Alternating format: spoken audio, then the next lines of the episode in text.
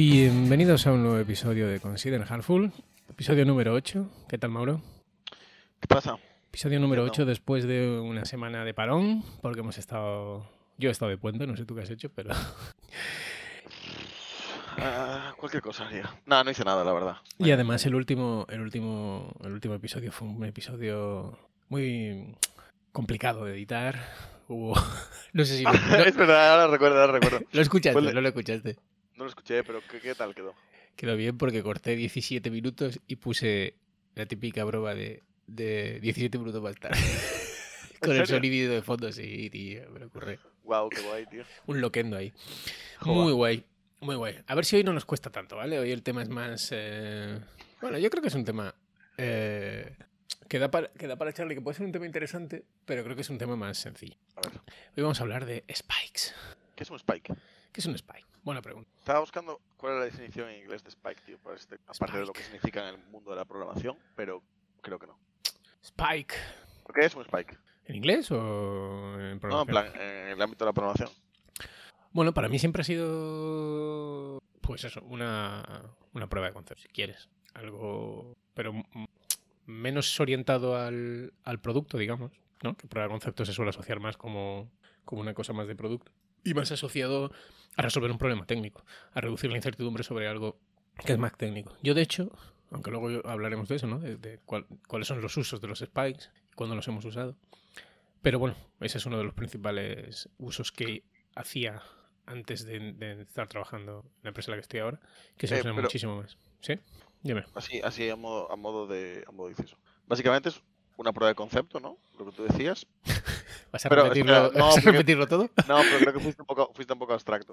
Eh, pero básicamente una prueba de concepto para validar un diseño más Una hipótesis. Una hipótesis, lo que ¿no? decir. Una- un diseño. Pero una hipótesis de desarrollo, o sea, un, dise- un plan, si algo es factible hacerlo, pero más que validarlo desde el punto de vista de a ver si esta idea de negocio es buena, que es como una prueba de concepto de negocio, es a ver si este diseño que queremos hacer o esta idea de negocio es fácil de hacer o validar.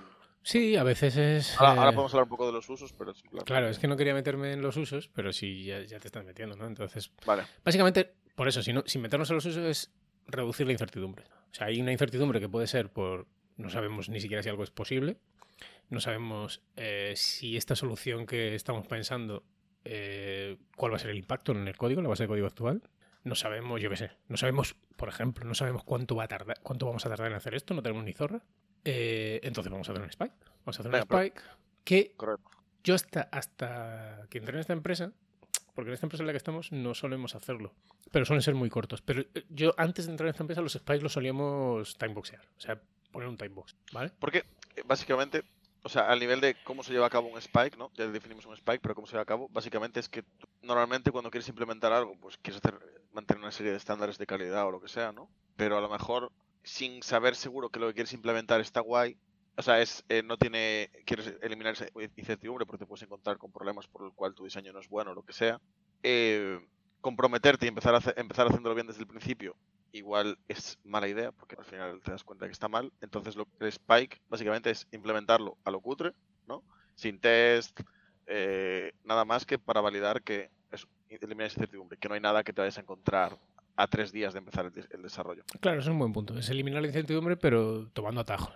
Es decir, Correcto. es- es- no es aplicando todos los todas las eh, técnicas y, y metodologías, testing, toda esta pesca, no, porque no, el objetivo no es para nada eh, que ese código. De hecho, y esta es la otra, que es, que se nos olvidan cosas, porque como no nos preparamos, Por eso, por eso. es que el código no va a producción nunca. Correcto.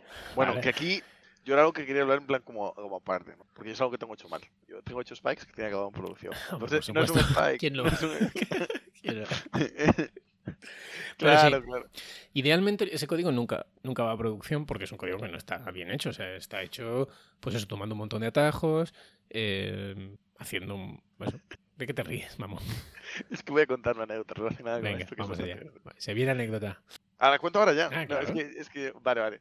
Nada, por relacionado con esto de que en teoría el código no debería ir a producción, ¿no? Yo, de las primeras veces que hice un spike, fue porque teníamos como un problema súper chungo que resolver para un cliente. Eh, una feature que en principio el cliente creía que estaba, pero no estaba. Y entonces dijimos, bueno, vamos a hacer una- un spike a ver si podemos implementarla de esta manera. Que, que, porque claro, hicimos como un brainstorming de esto, tenemos que arreglarlo, a ver qué, qué maneras hay de, de, implementarlo y tal. Y dijimos, vale, queremos ir por esta, pero antes de meternos a hacerlo, vamos a hacer un spike, ¿no? Entonces hicimos un spike de un día y funcionó. Entonces fuimos a enseñarlo, en plan, mira, lo implementamos así y tal, y funciona, mira, esto va así y tal. Y cogió a nuestro jefe y nos dijo, hostia, esto está... ¿Quién está de puta madre? Joder, esto ya está. Mergear y para adelante. Rollo, y esto nos da metido prisa tal, y, en fin, y eso acabó en producción como Dios. Bueno, bueno, es que bueno, habrá, mucha, eso... habrá muchos compañeros del metal que, que cuando escuchen esto dirán, pero yo siempre hago... o sea, yo es mi manera de trabajar. Claro, yo hago spikes solo. yo solo hago spikes. Sí, para mí los spikes... Eh Voy a dar otra. Voy a dar una, una, definición que puse un día en Twitter, que es, que es como coger carrerilla antes de una carrera, ¿no? Es como. Vas, das unos pasos hacia atrás, porque es verdad que es un tiempo. Por eso, porque ese código no va a ir a producción ni nada. Ajá.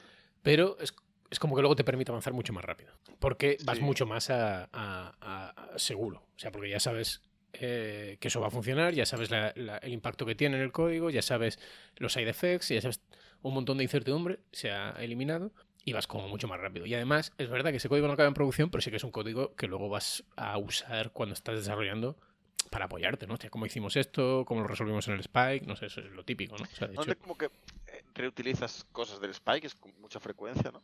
Eh, y sí, o sea, al final, aquí ya entramos un poco más en, en el meollo, pero eh, yo creo que todos habremos tenido esta sensación de que, de que de que haya waste en nuestro desarrollo, pero no waste de que hacemos mal código y entonces mantenerlo es un waste o lo que sea, sino un waste de que eso, empecé a tirar por esta idea y me encontré con un problema y al final tengo que echar dos días de curro a la basura o refactorizar lo que hice en gran parte eso para adaptarlo por un problema que me encontré o lo que sea. Y al final, eso, es curioso como el hecho de decir, pues voy a invertir un día en hacerlo mal, pero es como que hacerme un sketchear la solución, ¿no? Por así decirlo. Eh, me, nos, nos, nos, elimina ese waste, ¿no? Y probablemente esa, esa inversión es, yo mi sensación es que es mucho inferior a la que luego, al tiempo que luego pierdes en solucionar esos problemas a posteriori.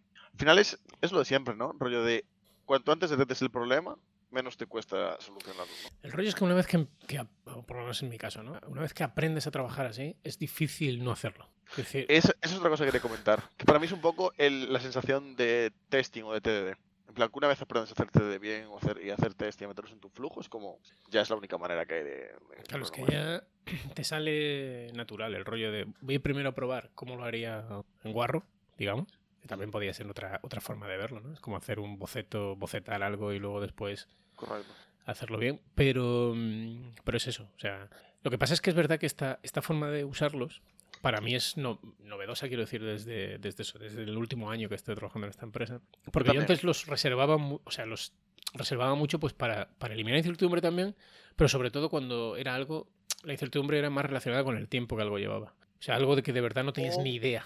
Claro, o cosas muy grandes a lo mejor. Claro, y entonces dices... cogías y decías, bueno, vamos a hacer un, un spike, lo vamos a unboxear, ¿no? Vamos a decir, vamos a hacer un spike de dos días como máximo, no tenemos ni idea de cuánto va a tardar esto. Hacemos, probamos esto que creemos que es la solución, le damos dos días, y en dos días no lo tenemos, fuera.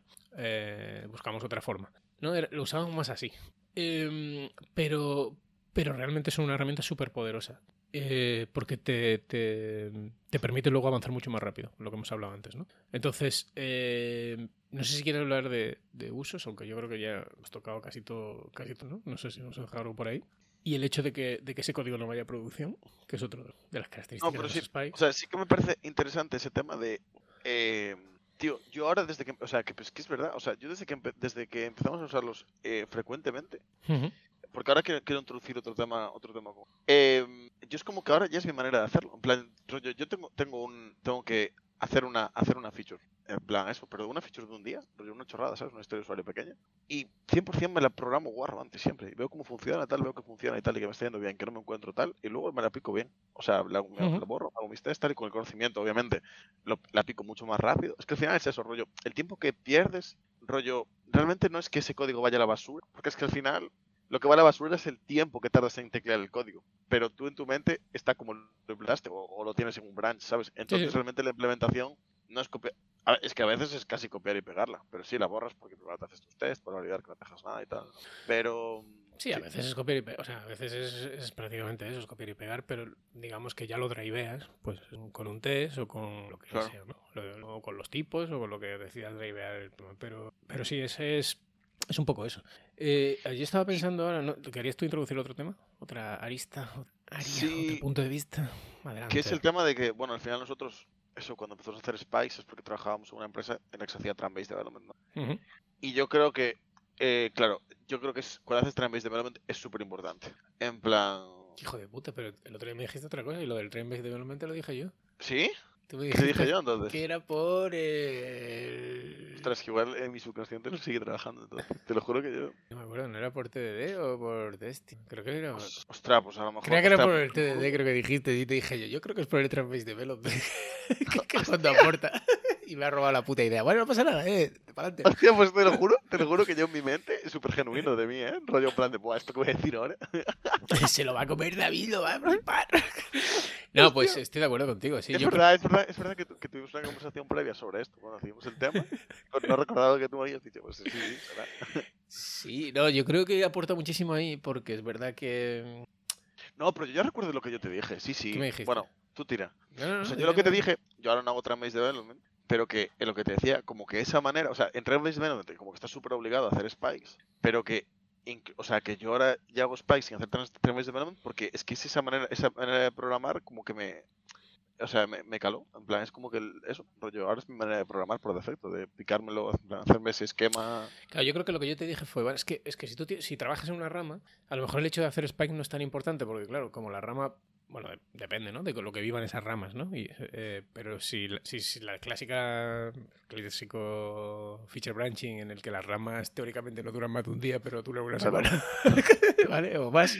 Correcto. Eh, claro, ahí puedes hacer tus mierdas porque eso, tú puedes subir código incompleto, código que no está bien, y luego ir, luego añadir los tests a lo mejor, ¿no? O sea, porque yo entiendo que mucha gente este rollo de, no, ese código no puede ir a producción, no, este dogma de fe de ese código no puede ir a producción.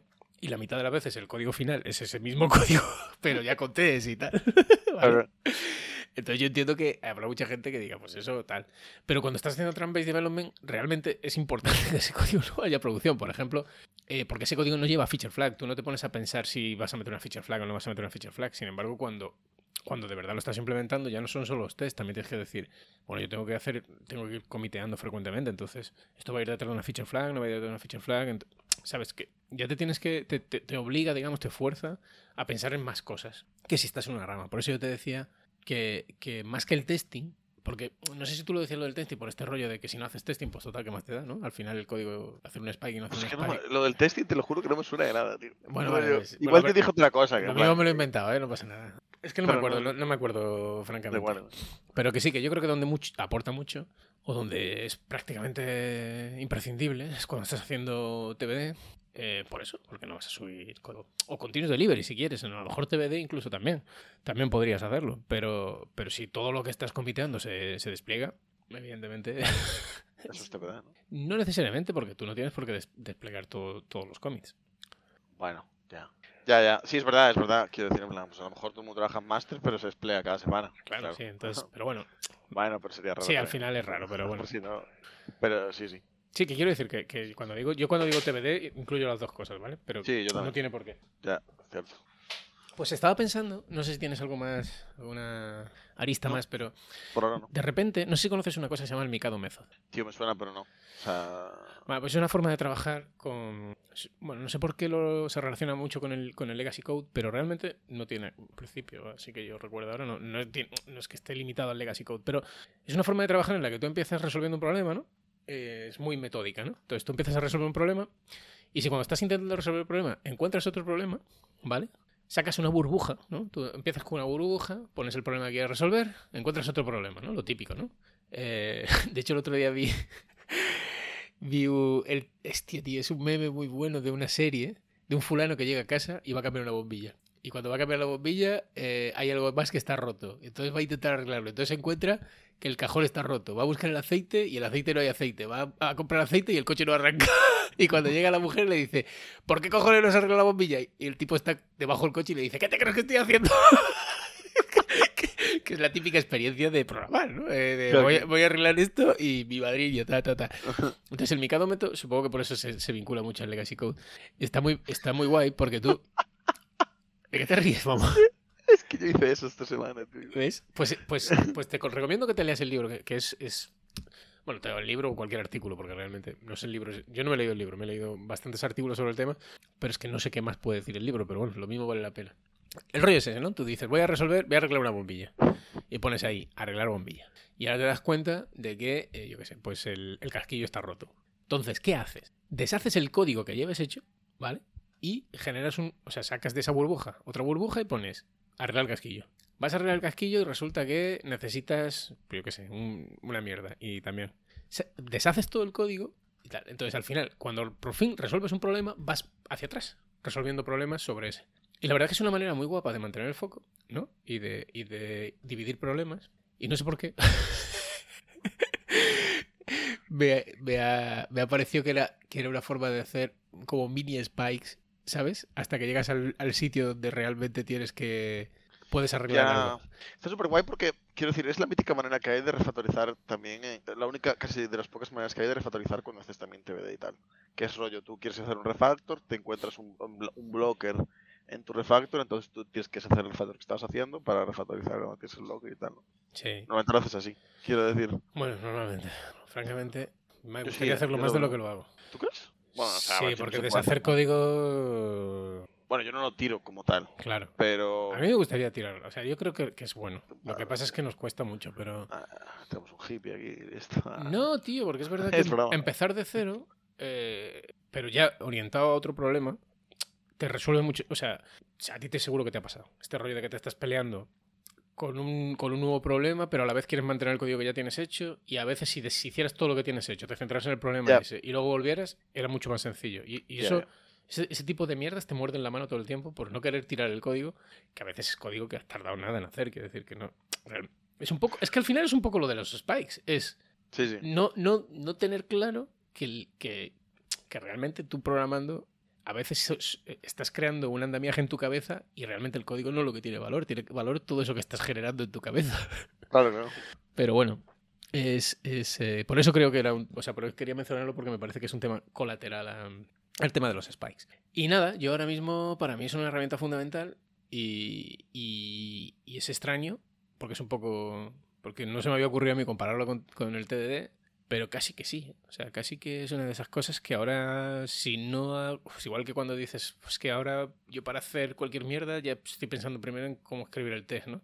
Pues un poco igual. O sea, es. eh, ya te sale muy natural el rollo de. Nada, en cuanto hay una mínima una mínima incertidumbre, ya dices, bueno, venga, voy a espaquearlo. No, Eh, sí. para adelante, tal. O sea que lo, hacemos un spike a ver cómo lo hacemos esto y ya está. Y, y está guay, está, está bastante guay. A mí me parece una manera muy productiva de, de- de avanzar, a pesar de que, de que requiere, pues eso, dar un paso atrás. Totalmente, tío. Yo creo que se puede quedar aquí. Hoy nos quedó corto, a lo mejor. Nah, que va, tío. 20 minutos. Si es que. si es que. si nos dejas hablar. Eh, pero guay, ¿no? O sea, quedó como bien. O sea, no hay, na- no hay nada más que comentar. En Bueno, es que, es que es un tema muy. Es un tema que yo creo que no da para mucho, ¿no? No sé si tiene algún, alguna mm, vertiente más que se pueda comentar, pero supongo que habrá controversia, lo típico. O sea, siempre, seguro que hay gente que dice yo ese código no lo Es algo tiro". de lo que no se habla mucho aún. No, y, y es un un tema antiguo, ¿eh? No es un tema moderno, quiero decir. No Bueno, es algo. Plan, No, pero que yo los spies los conozco, yo qué sé, desde, no te voy a decir de que empecé a programar, pero Sí, hombre. Quiero decir, la crew toda esta que son smoke lovers, que yo le llamo así, tío, pero que me hace mucha gracia. Todos estos gurús, ¿no? Rollo que tal, son to- todos. eh, dicen que, que le mola muchísimo Smalltalk, ¿no? Yo no tengo ni puta idea de qué es ese lenguaje, pero es que muy siempre lo mencionan, ¿no? entonces yo les llamo los Smalltalk lovers. el Molten Hombre. Lover. Eso hace muchos spikes, ¿no? No, pero quiero decir, pero que eso ya, ya viene de esa peña, y esa peña todo lo que escribió ya tiene 20 años. o sea, Por eso, por eso. Es un tema antiguo, pero que sí es verdad que no, no es un tema en el que... Aunque yo creo que de alguna manera u otra todo el mundo los- lo hace. Lo, lo único que no solemos hacer es tirar el código, yo creo. Eso es la parte que es más... Pero es cierto que yo animo... No es que anime, ¿no? Quiero decir, yo os, os- os sugiero que la gente haga ese experimento porque... Porque a veces empezar de, de cero, pero con toda el- con, con la cabeza, eh, con las ideas claras, es muchísimo más productivo que intentar mantener el código Sí, sí. y experimentar. Solo eso. No, no, no creáis a Mauro, porque Mauro no tiene puta idea de nada. Es Experimentar. verdad. es verdad. Pues muy bien, Mauro. ¿Y de qué vamos a hablar la semana que viene? Ni puta idea. Ergonomía. No digas que no. Vamos a hablar de ergonomía. No, no, no, Sí. vamos a hacerlo, ¿no?